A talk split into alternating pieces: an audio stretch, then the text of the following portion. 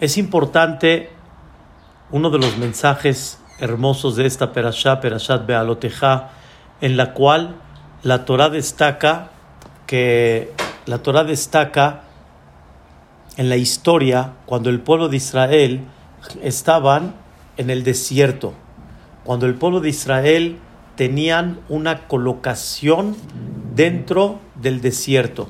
Y en esta colocación que estaban en el desierto, la Torah colocó tres tribus en cada lado ¿sí? del punto cardinal, en el este, en el oeste, en el norte y en el sur. Habían tres, tres tribus en cada lado. Cada una representaba algo específico. Había una bandera general para las tres tribus y cada tribu tenía una bandera particular. Estaba por un lado Yehudá, Yehudá que representaba tres tribus, eran Yehudá, Isahar y Zebulún.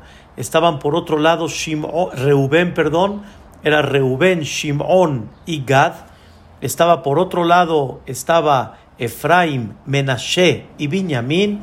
Y por último estaban Dan, Naftali y Asher. Eran cuatro puntos cardinales, tres tribus colocadas cada una en un punto cardinal. Y la Torá las colocó en el desierto que al final se quedaron ahí 40 años. Cada una tenía que andar en ese punto cardinal. ¿Por qué digo en cuatro puntos cardinales? Porque había el Mishkan, el santuario, el santuario que era el eje central. Alrededor de ese santuario estaba todos los Leviim y obviamente los pocos Koanim que eran Aarón y sus hijos. Y alrededor del Mishkan tenían que estar todas las tribus alrededor del santuario.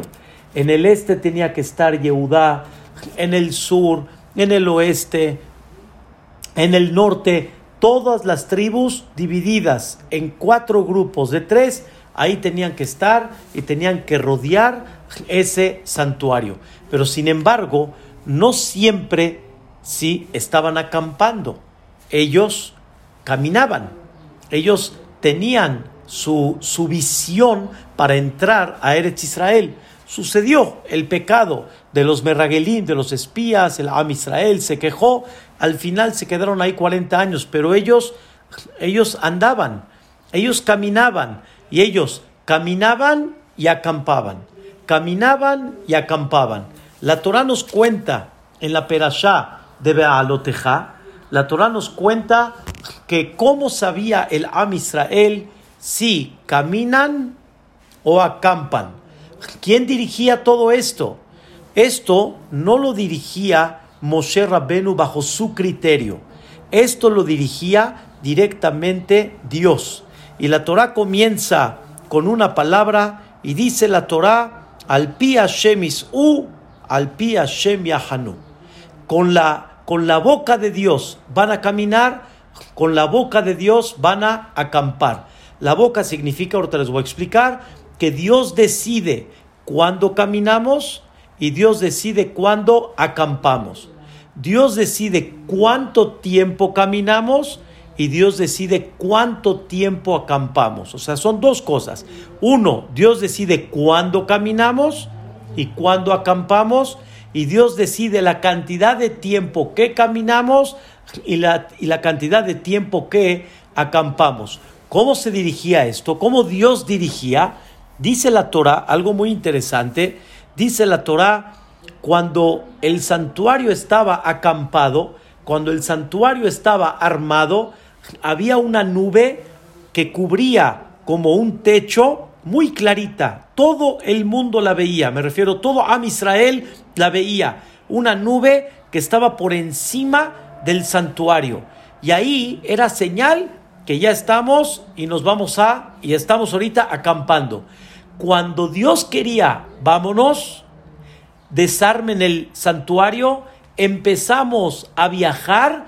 En ese momento, la nube, escuchen bien, increíble, la nube se hacía así toda, este, se, se empezaba a achicar, achicar, achicar, hasta que se hacía como si fuera un palo ¿sí? En vez de ser un techo, se hacía como si fuera un palo y el palo, según la dirección, Am Israel sabía. O sea, de esto se hacía un palo, ¿sí? Y según la dirección a donde se dirigía, ahí se iba y se dirigía el pueblo de Israel. Y cuando querían acampar, ¿cómo sabían que tenían que acampar? Vean qué interesante. Cuando tenían que acampar, ese palo se paraba, se hacía derechito, derechito, como una regla paradita, y en ese momento sabía la Am Israel que tenían que acampar. Era stop, tienen que acampar, Yehudá en su punto cardinal, Reubén en su punto cardinal, Efraim y Dan, me refiero a los cuatro representantes de las tres tribus cada una, tienen que acampar y en ese momento ya Am Israel acampaba. Eso es la forma cuando caminan, cuando viajan, cuando acampan. Y también, según lo que se quede la nube como un techo en el santuario, ahí tienen que acampar esos días. Y en el momento que la nube decida nos vamos, nos vamos. Entonces, Dios decidía cuándo viajan, cuándo acampan, y Dios decidía cuánto tiempo caminan, cuánto tiempo acampan. Ahora, después de eso, viene la Torah y te dice, no nada más, escuchen bien, la nube es la que nos va a indicar que ya nos vamos. Esa es la principal. Pero aún que la nube es la principal, sin embargo, le dice Dios a Moshe Rabbenu otra orden más adelantito, dice en el capítulo 10, en el libro de Mabidbar, en la Perashá de Baaloteja, dice, Aseleja shete hatzotzerot kesef. Dice la Torah, haz dos trompetas de plata, dos trompetas que sean una sola pieza, no hecha de varias piezas unida, de una sola pieza. Y con ellas, escuchen bien, va a tener varios propósitos vamos a decir el primero, que es el que estamos hablando ahorita, uno de los propósitos es, según el sonido, los, las tribus saben cuándo tienen que viajar. Vean qué interesante. Utkaatem teruah, cuando toquen la famosa teruah, esa la de Rosh Hashanah, tú, tú, tú, en ese momento van a comenzar a viajar los campamentos. Cuando hagan el primer sonido, ¿sí? Viaja Yehudá, todo el grupo de Yehudá, el que está en el este. Después van a volver a tocar y viaja los que están en el sur, que eran los de Reubén. Después van a viajar el Mishkan, o sea, quiere decir, viaja, desmontan el santuario y viajan los Leviim con el Mishkan y al final van a viajar la tribu de Efraín, ¿sí? con sus tribus, y la bandera de Dan con sus tribus. Quiere decir que no nada más la nube indicaba cuándo van a viajar, sino también, escuchen bien, las trompetas les daban la señal al pueblo de Israel, tenemos que viajar. Eso es lo que nos enseña la Torah. Según esto, queridos hermanos, hay la señal principal que ya nos vamos, es la nube. Y la nube cuando se achica y se hace como un palo acostado, es la señal que ya nos vamos. Pero aparte de la nube, hay otra señal que ya debemos de viajar. ¿Cuál era? Las trompetas. Y la pregunta, como dice el Orahai Makadosh, ¿para qué necesito las trompetas?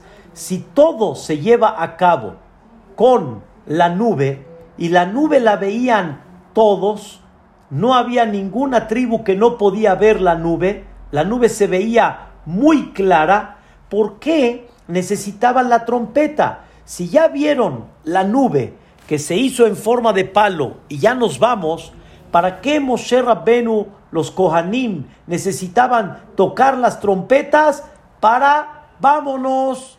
Ya, la nube te está diciendo vámonos, ven caminando la nube, es suficiente. ¿Para qué necesitaban este concepto de las trompetas? Como le llamamos a la clase, las trompetas y la nube. ¿Qué representan las trompetas que todavía con la nube no lo sé? Todavía con la nube no lo puedo llevar a cabo. Esa es la pregunta que vamos a analizar el día de hoy. Y Bezrat Hashem, vamos a estudiar algo muy, muy interesante. Quiero leerles algo que desde que comenzamos esta época difícil, esta época de la pandemia, esta época de un virus que no lo podemos ver y desgraciadamente se ha llevado a cabo un cuidado especial, pero por otro lado difícil para la gente el encerramiento, difícil para la gente la parte económica, el no poder trabajar, muchas cosas que han estado complicadas. Quiero decirles algo muy interesante. Está escrito en el libro de Rabhaim Palachi. Este libro de Rabhaim Palachi es un libro que trata sobre todo tipo de curación, protección y habla mucho en un capítulo sobre epidemias, que Dios no lo quiera, hubo epidemias en las épocas de Am Israel. Y en este libro dice así de Rabhaim Palachi, de Kolzman Amagefa, escuchen esto y presten bien atención, mientras esté la epidemia, dice Rabhaim Palachi, Tirhak Meod, aléjate mucho escuchen bien, betachlit, o sea, con toda decisión, aléjate mucho de cualquier enojo. Aléjate mucho, escuchen bien, de todo tipo de fricción, de nervio. Lo común que cuando una persona está en una maguefa, cuando uno está en una epidemia, es muy natural y es muy normal que la persona llegue a entrar en nervio llegue a entrar en, en fricción, llegue a entrar en enojo. Hay veces la persona puede llegar a un momento en el cual ya se siente fastidiado y eso mismo provoca que haya enojo.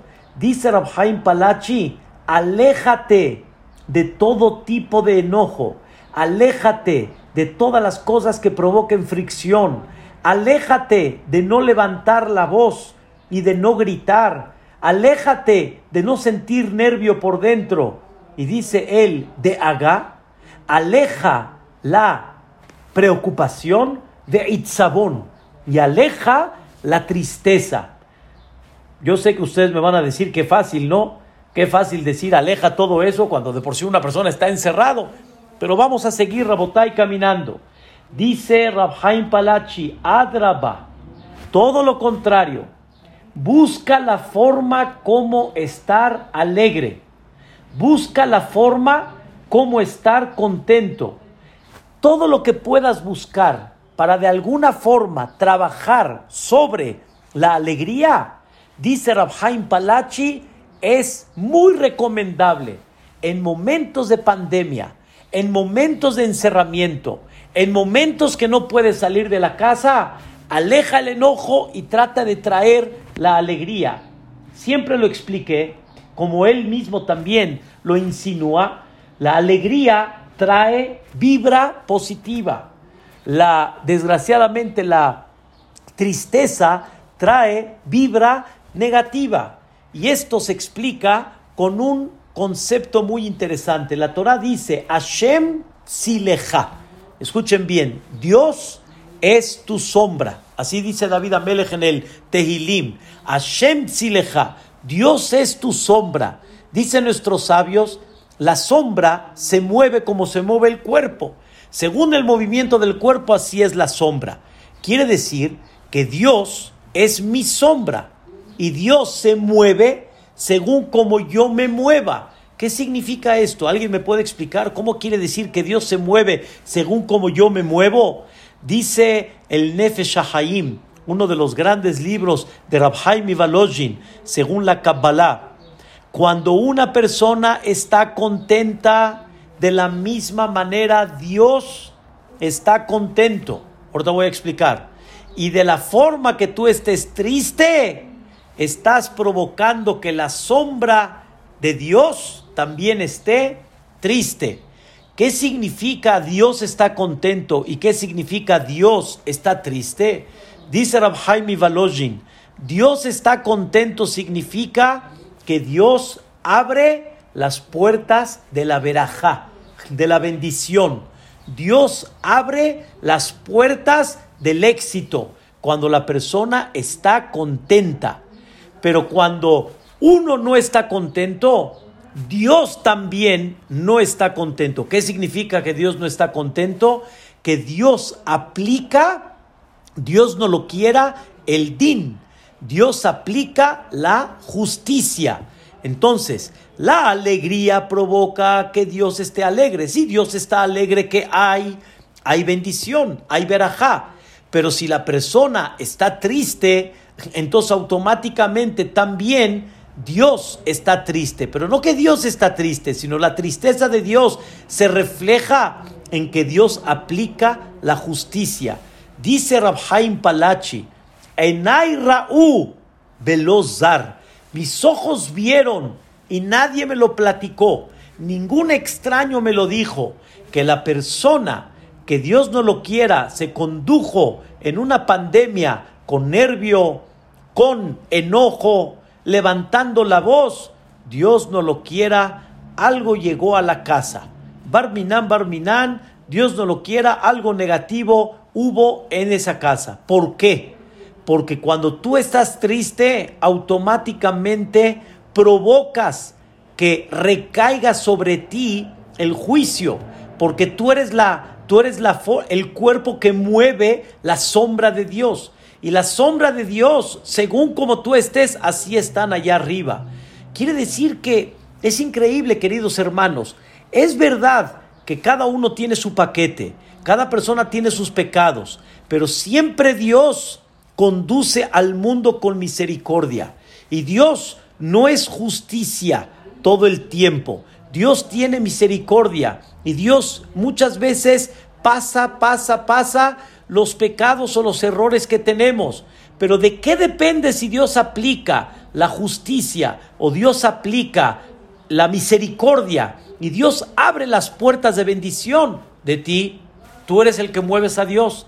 Si tú estás triste, atraes justicia. Si tú estás contento, traes sobre ti bendición. Entonces, quiere decir, queridos hermanos, que es muy importante trabajar, dice Rabhaim Palachi, sobre la alegría y más en estos momentos.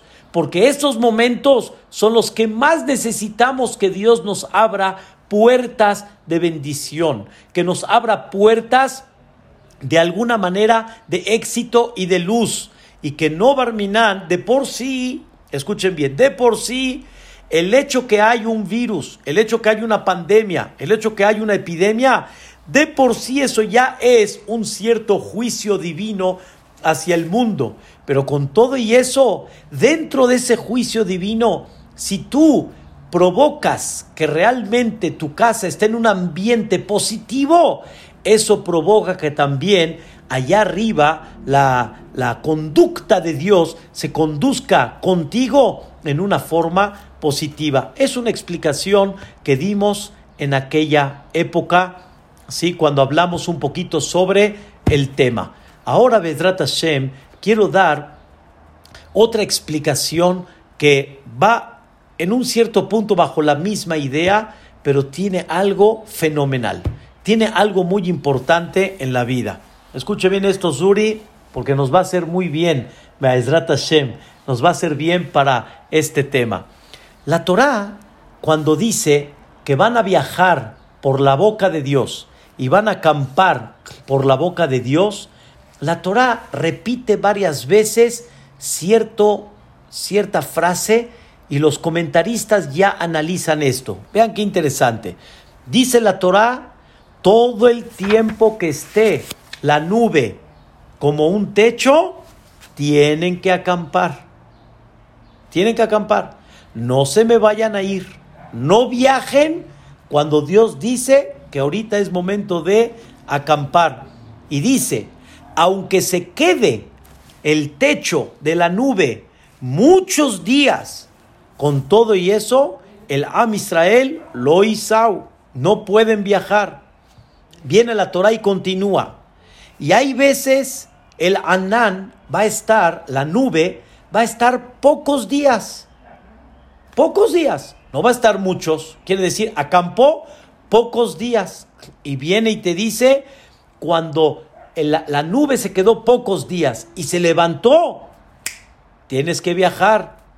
Y hay veces la nube no se quedó más que una noche. Hay veces la nube se quedó mañana y noche. Con todo y eso, cuando la nube diga que tienen que viajar, tienen que viajar. Vean cómo la Torah destaca todos los detalles. Uno, si se queda mucho tiempo la nube acampando, no vayan a viajar, ahí se quedan. Hay veces la nube no se va a quedar más que poco tiempo. En el momento que se levante, tienen que viajar. Hay veces la nube se quedó una noche, tienen que viajar. Hay veces la nube se quedó día y noche, tienen que viajar. Y vuelve a terminar la Torah y dice, y hay veces la nube se queda un mes, se queda un año, se queda días, un mes, un año, no importa no pueden viajar hasta que la nube no suba. Y la Torah termina, por la boca de Dios viajarán, por la boca de Dios acamparán. ¿Qué nos enseña la Torah? Explica uno de los comentaristas muy famosos de la Torah llamado el Ramban, el Nachmanides. Vean qué belleza de explicación, pero me queda muy claro y lo que vamos a aprender. Dice el Ramban, en muchas ocasiones el Am Israel va a acampar en un lugar donde no les parece. No me gusta este lugar. No lo veo muy agradable. No lo veo muy a gusto. Viene la Torah y te dice, mientras se quede ahí el Anán, mientras se quede la nube ahí, velo Isau, no pueden viajar, pero me siento incómodo no me siento a gusto, no me gusta. La respuesta es, mientras ahí se quede la nube, ahí se queda y usted no puede viajar. Aquí Dios lo puso, aquí se va a quedar. Ok, de repente, ¿qué creen? Viajaron y después de un largo viaje ya están cansados, ya están cansados. Llegan justamente a las seis de la tarde. Llegan a las seis se pone el Anán, se pone la nube. ¿Qué dice el Am Israel? Oh, ya, Baruch Hashem, ahorita ya descansamos, nos vamos a quedar aquí seguramente unos cuantos días, vamos a estar aquí a gusto.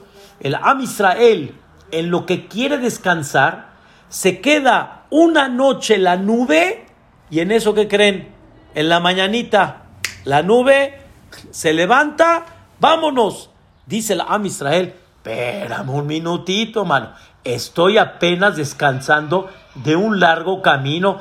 Dame unas 24 horas. Dame un par de días, mano. Déjame descansar. No, vámonos.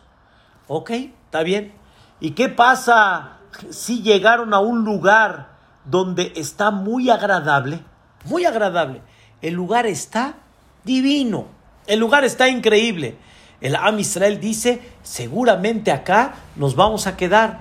En eso, este, promueven aquí, vamos a, vamos a, a desarmar, perdón, vamos a armar el santuario, vamos a armar las cabañas, aquí nos quedamos. Se quedan un día y en eso, cuando están muy a gusto, no nada más como lo primero porque van a descansar mejor, estar muy a gusto porque de alguna manera están en un lugar muy agradable. De repente se levanta el Anán, vámonos. Oye, Boreolam, este lugar está precioso. ¿Cómo que ya nos vamos de acá? Me estás sacando de un lugar muy placentero. Viene Dios y te dice, acuérdate, cuando digo nos vamos, nos vamos. Cuando digo acampamos, acampamos. Sale, queridos hermanos, que no nada más Dios decide cuándo se van y cuándo acampan, que Dios decide cuánto tiempo caminan y cuánto tiempo se quedan, sino Dios decidía si el Am Israel se quedaban en un lugar que tal vez no era muy agradable, ahí se tienen que quedar todo el tiempo. Por otro lado, Am Israel, cuando tal vez estaban en un lugar que estaban muy a gusto, Dios no los dejaba mucho tiempo. Y por otro lado también, tal vez Am Israel querían descansar, querían quedarse un poquito más, nada más para respirar. Y en ese momento dice Dios, no, vámonos. Esto, Rabotai, fue el ejercicio que Dios hizo con el pueblo de Israel. Y está escrito al final en la Torá, en una forma afirmativa, está escrito en la Torá que así fue. Con la boca de Dios acamparon, con la boca de Dios viajaron y realmente cuidaron lo que Dios les dijo al Pi Hashem Beyad Moshe.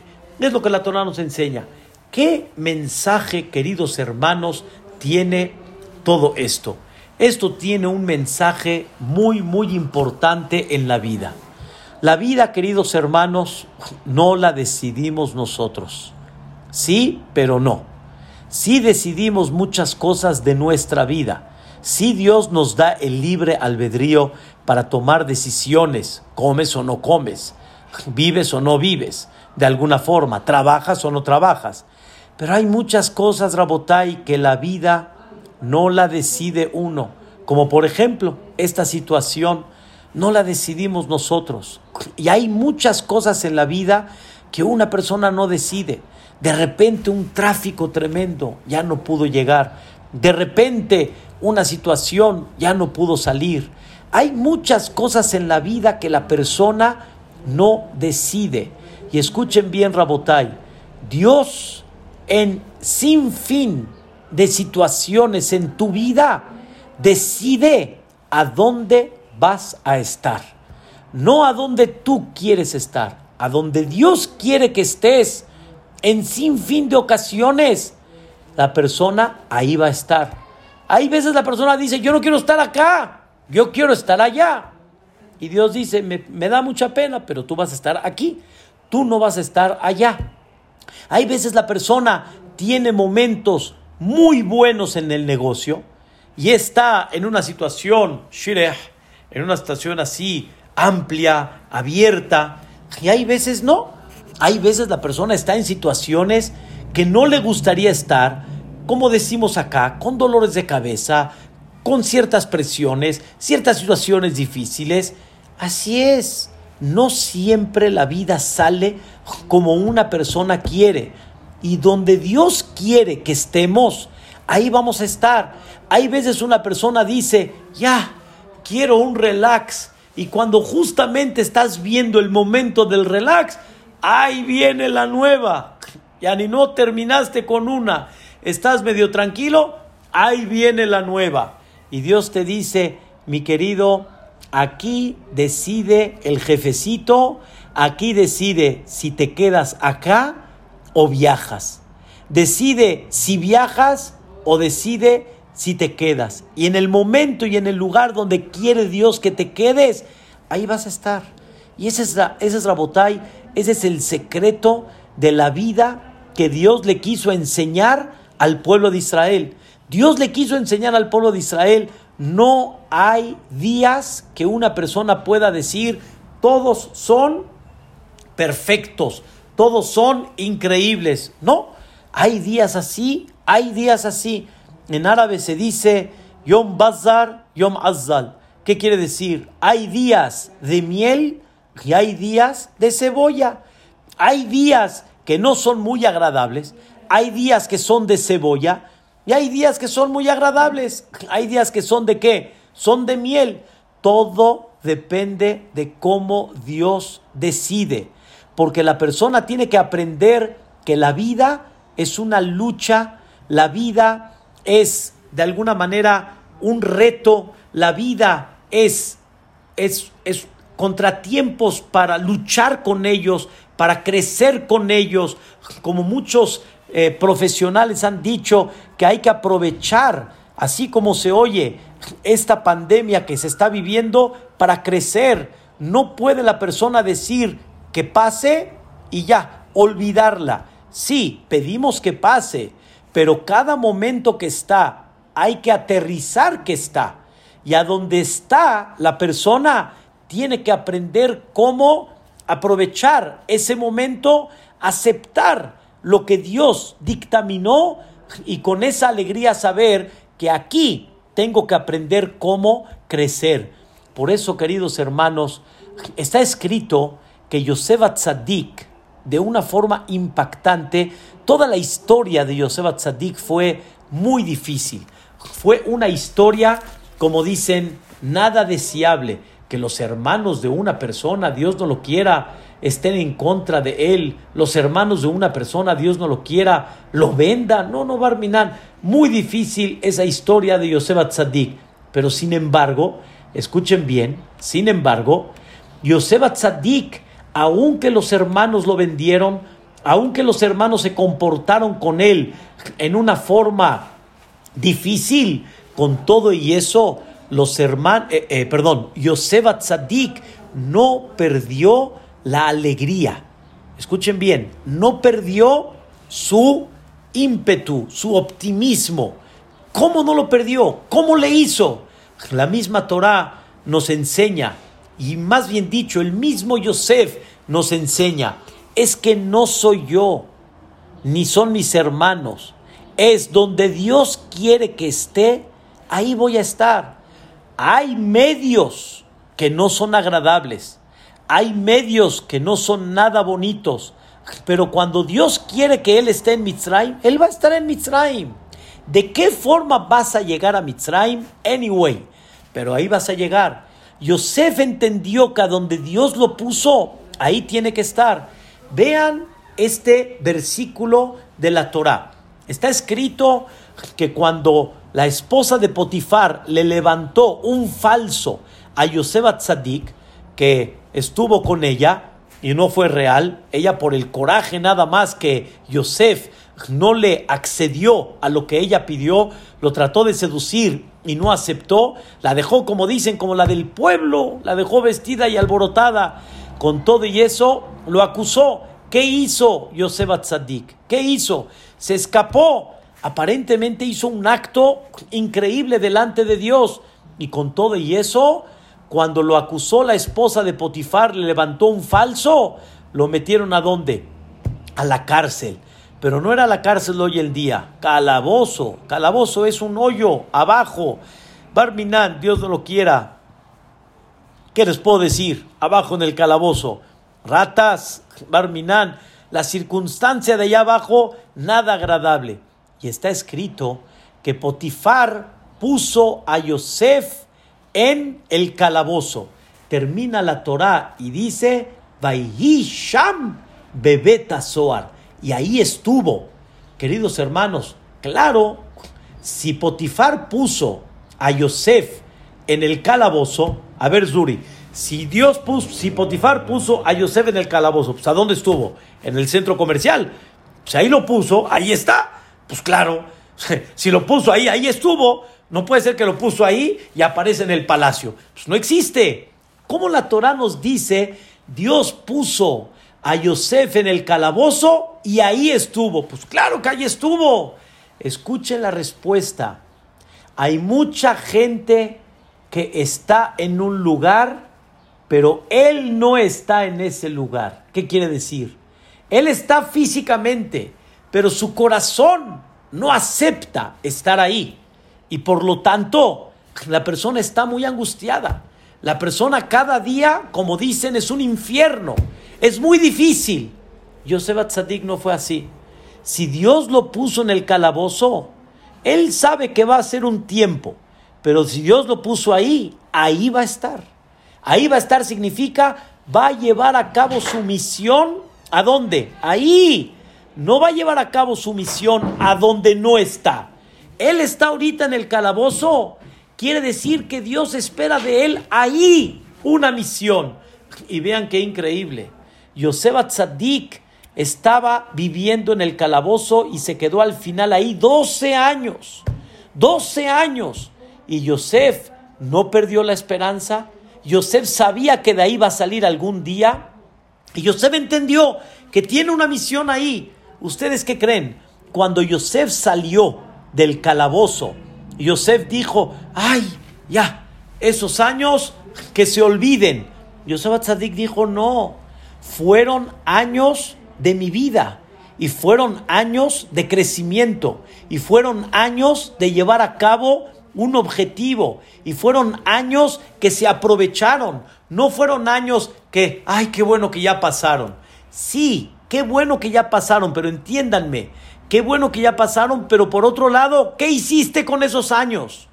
Si Dios ahí te puso, quiere decir que ahí tenías una misión y tenías un objetivo. Yosef lo llevó a cabo como un campeón, a tal grado que dice el Gaón de Vilna, uno de los grandes comentaristas hace 250 años, Rabbi Eliyahu Vilna, dice el Goen, que una persona, cuando ve que Yosef tenía espíritu para, eh, para interpretar sueños, eso no es nada más una sabiduría, es un espíritu divino. Y ese espíritu divino no recae en la persona cuando está triste. Cuando está triste, la persona pierde el espíritu divino. Jacob vino, no pudo superar lo de Yosef Tzadik, Barminan, Barminan. Y como no lo superó, se le fue la inspiración divina. Yosef, estando en el calabozo, no perdió la alegría, no perdió el espíritu y por eso tuvo inspiración divina. ¿Cómo le hizo Yosef Tzadik? Porque él comprendió al pi Hashem Yahanu, al pi Hashem Isau. Con la boca de Dios viajas, con la boca de Dios acampas. Y tú no acampas o tú no viajas, ¿a dónde? Tú acampas y viajas a donde Dios quiere que estés. Y en un sinfín de casos, Rabotai, cada uno que comience a ver en su vida cómo Dios, Ishtabach decide, hoy aquí te quedas. De repente se te fue el vuelo, o no se fue, sino se canceló el vuelo, y tenías la ilusión de, quiere decir que Dios quiere que te quedes donde? Ahí, en ese tránsito que estás, ahí Dios quiere que te quedes. Por algún motivo algo Dios esperó. Y la persona, cuando comienza a ver la mano de Dios, la persona empieza a ver realmente Dios qué esperaba de él. Pero si te desesperas, perdón, si te desesperas, si Hasbe Shalom no actúas serenamente, con tranquilidad, con aceptación, no vas a ver la mano de Dios, vas a perder esos momentos y puede ser que muchos momentos de tu vida que no te parecieron, muchos momentos de tu vida que no te gustaron, entonces al final se fueron así nada más. El Am Israel entendió en el desierto que cuando Dios quiere que te quedes, aunque no es agradable el lugar, aquí me tengo que quedar. Cuando el lugar es muy agradable y Dios me dice, viajamos y no te quedas acá, pero Dios mío, está muy padre, hombre, está muy rico acá. No, Señor, ahora ya te tienes que ir. ¿Y cuántos de nosotros hay veces nos quejamos? Ay, ya, ay, vamos a caminar. Y así, queridos hermanos, no existen momentos en la cual la persona define realmente muchas cosas de su vida, porque cuántas cosas Dios te orilla a que camines y cuántas cosas Borolán te dice, aquí te quedas. Y la persona tiene que aprender, tiene que aprender. Queridos hermanos, mucha gente tal vez en el país en el que vivimos, hoy, en estos momentos, la persona tiene tal vez muchas quejas y tal vez la persona tiene de alguna forma crítica al país, al dirigente, pero así Dios te puso, así Dios puso al país y la persona tiene que aprender a aceptarlo, la persona tiene que aprender a caminar con eso, la persona que aprende a caminar con eso, esta persona va a comprender que realmente hay uno que dirige y va a entender que hay una cierta misión importante en la vida. Y ahora, Rabotai, viene el secreto del día de hoy. Be'ezrat Hashem.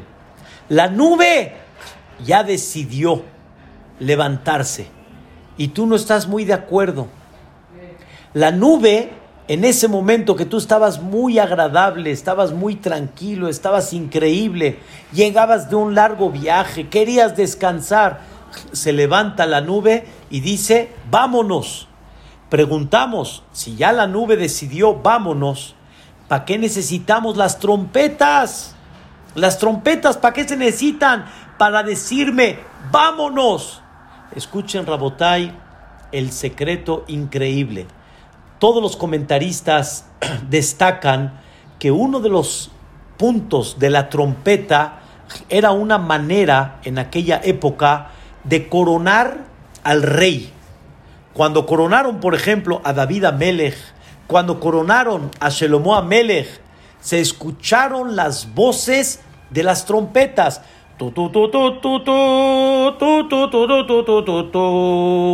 Era la manera como coronar al rey o la presencia del rey, como se hacía también por medio de las trompetas.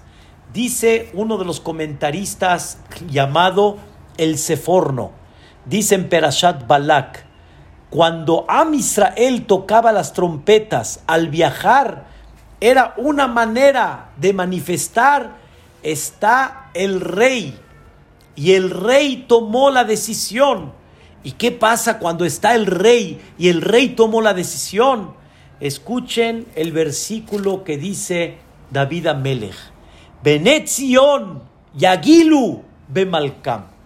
Los hijos de Zion, el Am Israel, se va a alegrar Bemalcam, con su rey. Cuando tocaban las trompetas, es una manifestación que es verdad que estoy incómodo ahorita al viajar. No he acampado cuando ya quieres que me vaya. Estoy en un lugar a gusto y ya quieres que me vaya. Pero con todo y eso, toco la trompeta para manifestar que estoy contento y estoy manifestando que confío en forma plena y absoluta en tu palabra y en tu forma de decisión. Cuando Am Israel se quedaron mucho tiempo en un lugar que no querían estar, cuando salieron de ahí, tocaban la trompeta. ¿Para qué? Quisiste que estemos aquí más de un año y no nos fue muy cómodo, pero así quisiste nos alegramos con tu decisión, porque tu decisión no es sino para que la persona tenga un reto en la vida. Tu decisión es para que la persona tenga un aprendizaje, que tenga un crecimiento, que tenga siempre algo para poder luchar en él. Dios quiere que luchemos en la vida. Y Dios nos presenta muchas cosas para que las sepamos superar y para que podamos realmente levantarnos dentro de ella. Esto, queridos hermanos, es una cosa impactante. El sonido de las trompetas no era nada más por el hecho de que con la trompeta sabemos que ya debemos de viajar. Para eso teníamos la nube. Pero la trompeta era una forma de expresar Benetzion Yagilu Bemalcam. Vemos y nosotros manifestamos que estamos contentos con la decisión del rey. Y ese es el concepto tan importante de las trompetas. Reflejarle a Dios que de alguna forma aceptamos con alegría la situación en la cual Él está mandando. Y con esto, queridos hermanos, vamos a ver algo impactante. Algo, la verdad, increíble. La Torah dice Primero les voy a decir algo interesante. El versículo en Irmiyá nos, nos dice que Dios, Koamar Hashem, así dijo Dios. Dios está hablando con el profeta y le expresa un sentimiento, un sentimiento divino. Y Dios le dice al profeta Irmiyá, Zahar tilach hesed Nunca voy a olvidar y voy a recordar el favor que hiciste conmigo cuando estabas jovencita. ¿Por qué jovencita? El pueblo de Israel recién se formó como pueblo en el desierto y eso se considera sus primeros pasos. Se considera como una jovencita. Nunca voy a olvidar esos años que cuando estabas jovencita hiciste conmigo. ¿Qué? ¿Qué voy a recordar? Escuchen bien. Lechtech aharay bamidbar be'eretz lozerua. Cuando tú saliste al desierto, un lugar desértico, un lugar que no es fértil, un lugar que no hay forma como sembrar, fuiste detrás de mí, confiaste en mí, no dudaste de mí y fuiste. Y lo voy a recordar toda la vida. Una de las cosas que Dios tiene guardado y con eso Dios le ha mandado una bendición al Am Israel en muchas épocas es lo que confiamos en él. Y escuchen qué interesante. Dice Ramatatiau Solomon, no dice el versículo Lechtech Aharay la mitbar, que fue detrás de Dios al desierto, sino dice va mitbar, en el desierto. Quiere decir que aunque Am Israel ya estaban en el desierto, dentro del mismo desierto seguían la orden de Dios. Y es lo que estamos hablando. Dentro del mismo desierto, no dudaron que si Dios dice nos vamos, viajamos, viajamos. Acampamos, acampamos. Y eso, queridos hermanos, le da al Am Israel, le da una energía positiva muy especial. Dice la Torah, había otro lugar donde se usaron estas trompetas. Escuchen bien. La primera, las trompetas se usaron para cuando viajaban. ¿Qué finalidad tenían estas trompetas? Coronar a Dios y aceptar la orden divina y confiar en Él, que realmente lo que está haciendo para nosotros es para bien. Nos está sometiendo en un reto para superar. Nos está sometiendo en un contratiempo para crecer. Y la persona tiene que aprender que la vida así es. Y no siempre los días son de miel. Hay días que son de cebolla. Hay días que no son muy agradables. Pero todos los días deben de ser un crecimiento para la persona. Y escuchen qué interesante. Nos cuenta la Torah que las trompetas tenían otro propósito también. Cuando lleguen a Eretz Israel y ya se establezca el pueblo y cada uno ya esté en su territorio, dice la Torah una cosa impactante. Ubiom. En los momentos de alegría, Pesach, Shavuot y Sukkot. En los momentos que haya Moed, como Rosh Hashanah y Kippur. En los momentos que es Rosh Hodesh. ¿Ok? Tenemos muchos días que son especiales. Esos días son los días que se hace un corbán extra, un sacrificio extra, se llama el corbán musaf. Tenemos Pesach, Shavuot y Sukkot, tenemos Rosh Hashanah y Kippur, tenemos los Jodesh y dentro de estos días también está Shabbat. En estos días, escuchen bien, cuando se llevaba a cabo ese corbán, ese sacrificio de musaf extra, extra quiere decir se hace un, un, sacrificio extra por lo que representa el día, van a tocar las trompetas. Van a tocar las trompetas. De Ayula Zikaron. Y estas trompetas van a ser como un recuerdo. ¿Están escuchando? Estas trompetas van a ser un recuerdo delante de Dios. ¿Por qué las trompetas van a ser un recuerdo? Dice Dios, en los momentos que haya servicio en el Betamikdash, ¿sabes qué voy a recordar? Las trompetas que tocaste cuando viajaste y esas trompetas que con ellas expresaste tu alegría que confiaste en mí, que te apoyaste en mí, que tuviste fe absoluta y que no faltaste a la decisión divina. Eso lo voy a recordar. ¿Dónde Dios recordó esto? En el Bet Mikdash, cada Pesach, Shavuot, Sukkot, Rosh Hashanah, Kippur, Shabbat, Rosh Hodesh, las trompetas levantaban y hacían Ishtabach Shemo ese concepto. Quiero que sepan, queridos hermanos, que no hay una cosa que ayude a levantar bendición, a levantar que, seamos recordados para el bien, como cuando una persona acepta las cosas. Dice el Orahai Makadosh, uno de los grandes Jajamim, el Orahai Makadosh tiene historias muy interesantes y él está enterrado en Arazetim, frente, el, el monte del Olibro, frente al Kotel Maraví, al Bet Mikdash. Hay una historia impactante del Orahai Makadosh cuando los árabes empezaron Barminan a desalojar tumbas.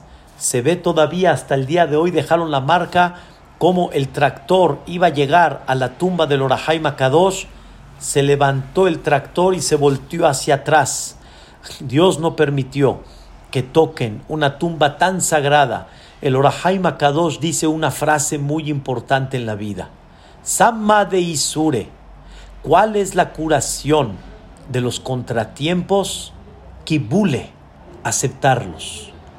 Cuando una persona acepta la palabra divina, acepta la conducta divina, entonces eso mismo ayuda a aligerar las cosas y Rabotai, véanlo y que Barminal la persona no necesite ver como situaciones como las de hoy en día, pero la persona que lo recibe y la persona que lo acepta y la persona que trabaja sobre la alegría, entendiendo que Dios es el que pone las cosas y mientras Dios quiere que estemos acá, aquí estamos y cuando Dios quiera que estemos allá, ahí vamos a estar, entonces la persona abre las puertas de bendición como hablamos y eso mismo provoca que la persona se aligere la situación crítica en la que él está viviendo. No tienen idea, Rabotay. Psicológicamente me queda muy claro. Psicológicamente una persona que trabaja sobre la alegría en momentos críticos, psicológicamente es otra cosa. La persona realmente avanza. Pero aparte de eso, aparte que avanza la persona, otra cosa más. La persona realmente provoca por medio de una actitud positiva, la persona provoca atraer sobre él la bendición de Dios, aligera la situación y ve la bendición de Dios aún dentro de esa situación difícil. Así como lo oyen, ve uno la bendición de Dios. Y Dios nos quiere enseñar algo muy importante. Toda tu vida, para mí es importante. Todos tus años son importantes.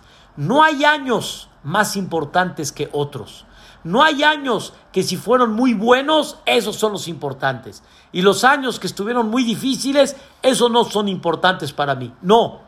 Delante de Dios, todos los años son muy importantes. Y tal vez los años donde luchaste para crecer, los años donde aceptaste la palabra divina, los años donde aceptaste con cariño la situación que Dios mandó fueron todavía más importantes que los años de dulzura, porque ¿cómo se mide la confianza en Dios?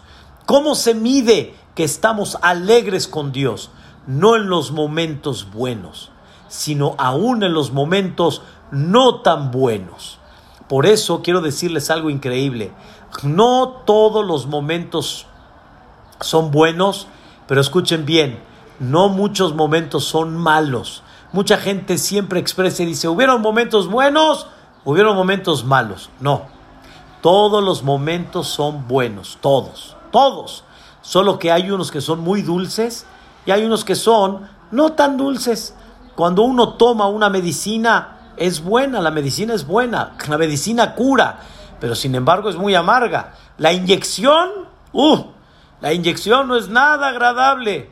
La inyección, nada más, lo único que es es para curarte. Es buena, pero no es agradable. Por eso, suavecito y cooperando. Suavecito, porque ahí va. Vámonos, ahí va. Suavecito, tranquilo. Cuando uno lo agarra suavecito, va diferente. Créanmelo, Rabotay, que es un trabajo. Es un gran, gran trabajo. Es una gran labor. Pero sin embargo, hay que trabajarla muy fuerte. Ahora escuchen lo último, queridos hermanos.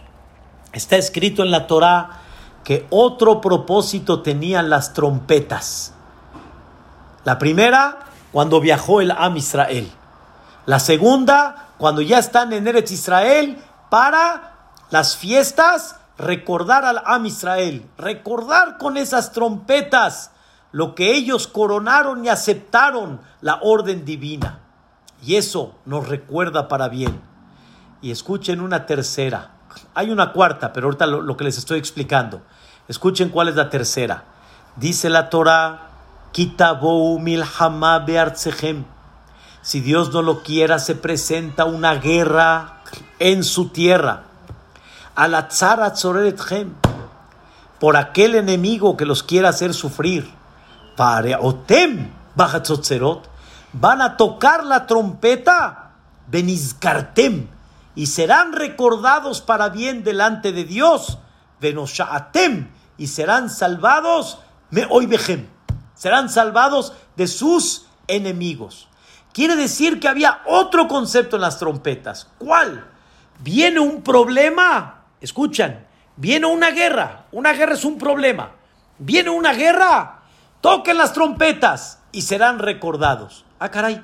¿Y cómo la trompeta me va a ayudar a que sea recordado en la, en, delante de Dios para bien y me salve del enemigo? Pues qué, qué padre, tú, tú, tú, tú, tú, tú, ¿qué? Con eso ya se van a salvar, con eso vas a ser recordado delante de Dios en una forma positiva. La respuesta, escuchen cuál es. La respuesta es, la explicación literal, la voy a decir, dice el Maimónides, la trompeta era una manera para hacer despertar a la persona. Que la persona recapacite, haga teshuvah por sus actos y con la teshuvah Dios te va a recordar y te va a salvar. Es la explicación literal. O sea, para sensibilizar a la persona. Es la explicación literal. Pero según lo que estamos hablando ahorita, en momentos de guerra, ¿qué hay que hacer? ¡Ay! guerra ahorita, Dios mío, no, ¿cómo es posible? La persona no lo acepta, la persona no le parece. Y dice Rabbi Akiva, dice en el Midrash, dice Rabbi Akiva, que no nada más momentos de guerra, hay muchos momentos que la persona le cuesta trabajo y no los acepta. Ahorita, dice Rabbi Akiva, por ejemplo, cuando una mujer se está aliviando, de repente hay ciertas complicaciones se viene un poquito el parto antes de tiempo, el parto de alguna forma se complica. Dice Rabbi Akiva, ¿quieres que Dios te recuerde para bien y que seas salvado de esta? Lo primero que tienes que hacer que es, acéptalo. La trompeta era una manera de decir, aquí está el rey. Nadie me trajo esto. El rey está presente. Así como cuando viajaban la nube era el rey está presente. En el Bet Amigdash el rey está presente. Cuando hay un problema, Rabotai, tocaban las trompetas, ¿saben para qué? Para decir, el rey aquí está. Y si está el rey, escuchen bien, acepto y él sabe el por qué me lo está haciendo. Cuando una persona lo lleva a cabo de esa manera, Sama de Isure, cuando viene un contratiempo, ¿cuál es la curación? Kibule aceptarlo y tocar la trompeta y decir, aquí está la presencia del rey. Esto, queridos hermanos, es el secreto para realmente poder salir adelante.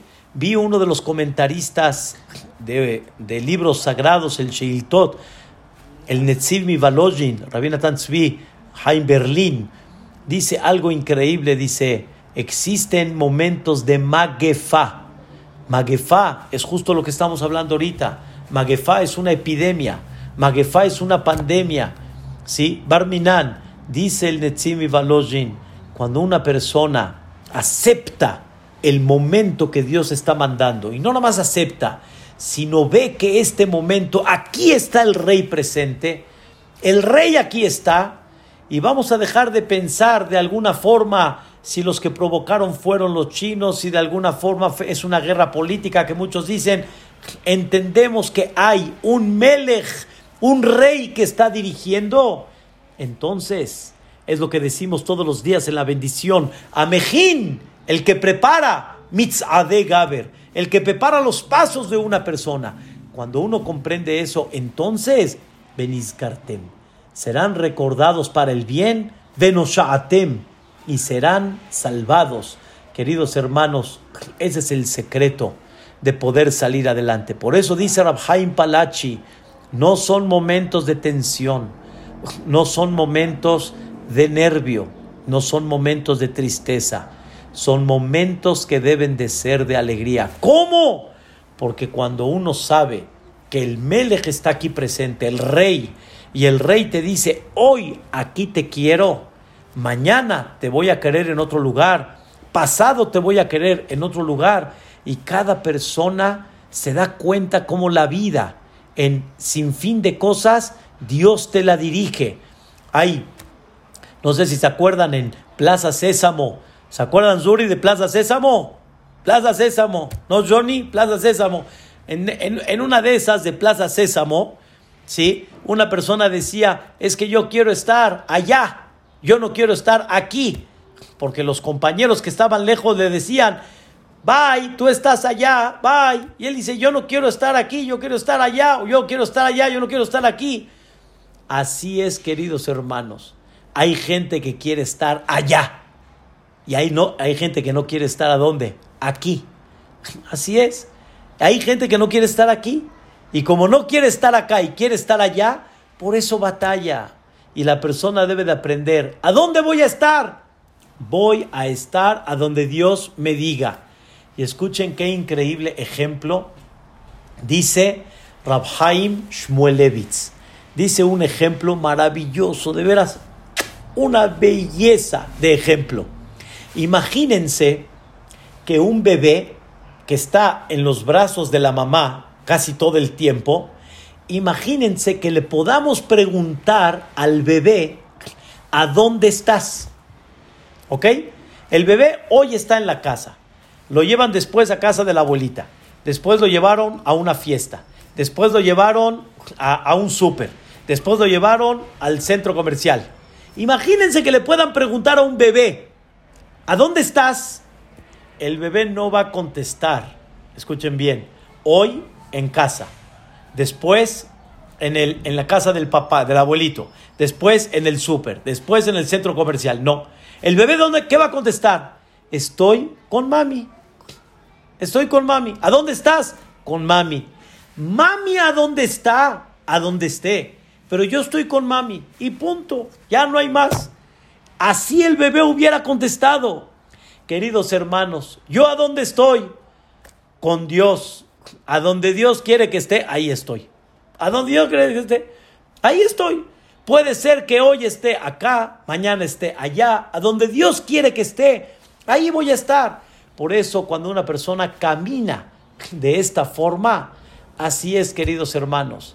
Nadie va a mover los tiempos y los lugares más que Dios. Y cuando uno aprende este secreto, eso es lo que ayuda a que seamos recordados para bien delante de Dios. Y créanmelo, queridos hermanos, hay mucha gente que se ha preguntado hoy en día qué va a pasar de la economía, qué va a ser de los negocios, qué va a ser de... Todo es verdad, todo es verdad. Pero vamos a decirlo en otras palabras, esta es la situación. No hay forma como cambiarla ahorita. Esta es la situación. Y así Dios quiere. No presiones el tiempo. Déjale a Dios que Él vaya moviendo las cosas. Yo les digo, la persona que se alegra y que le toca la trompeta a Dios y que refleja y dice, el rey está acá, cuando se abran los negocios, Dios es el que sabe mil y un formas cómo prosperar el negocio. No le quiten el atributo al jefecito. Y lo que él puede ser capaz de hacer, tú acéptalo y verás milagros y maravillas. Vuelvo a repetir lo que dice Rabhaim Palachi. Estás contento en momentos, escuchen bien, de maguefa, estás contento en momentos de epidemia eso es lo que te va a traer realmente verajá. Si no, Hasbe Shalom, puede haber todo lo contrario. Si le vamos a echar ganas, queridos hermanos, y vamos, Bezrat Shemit Baraj, a coronar al rey y a demostrar que él es el que está moviendo las piezas, entonces vamos realmente a ser mucho mejor y más contentos. Y por eso los tiempos de Dios son perfectos, son exactos. No hay más y no hay menos. Y eso es lo que hay que trabajar.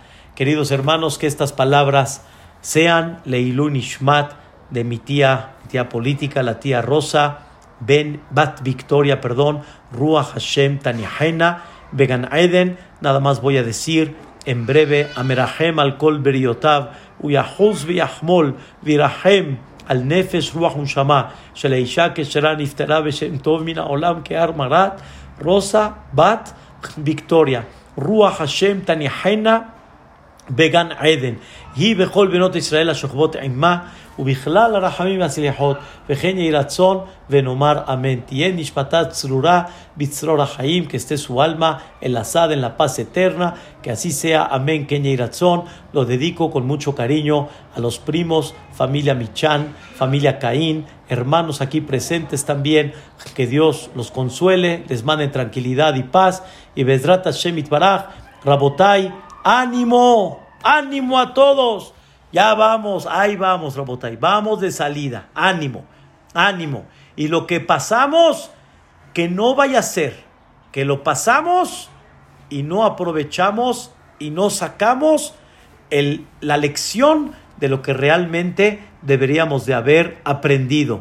Ojalá que cuando salgamos de esta no haya sido igual que como entramos que de veras salgamos diferentes y con una reflexión diferente. Los quiero mucho, Rabotai. Nos vemos, Bedrat Hashem, mañana, ocho y cuarto. Zuri, Tenohamu Minashamaim. Y a todos los presentes, con mucha alegría, que descansen y que Bedrat Hashem veamos Besorot Tobot para todos, que así sea. Amén. Ken Yehi Ratzon.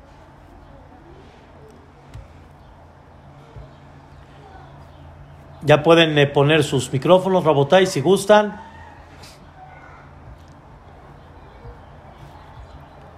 De que con gusto, al contrario, Bezrat Hashem. Saludos a todos. Hazak Behematz, todo lo bueno. Bezrat Hashem. Johnny, todo lo bueno. Bezrat Hashem Itbaraj.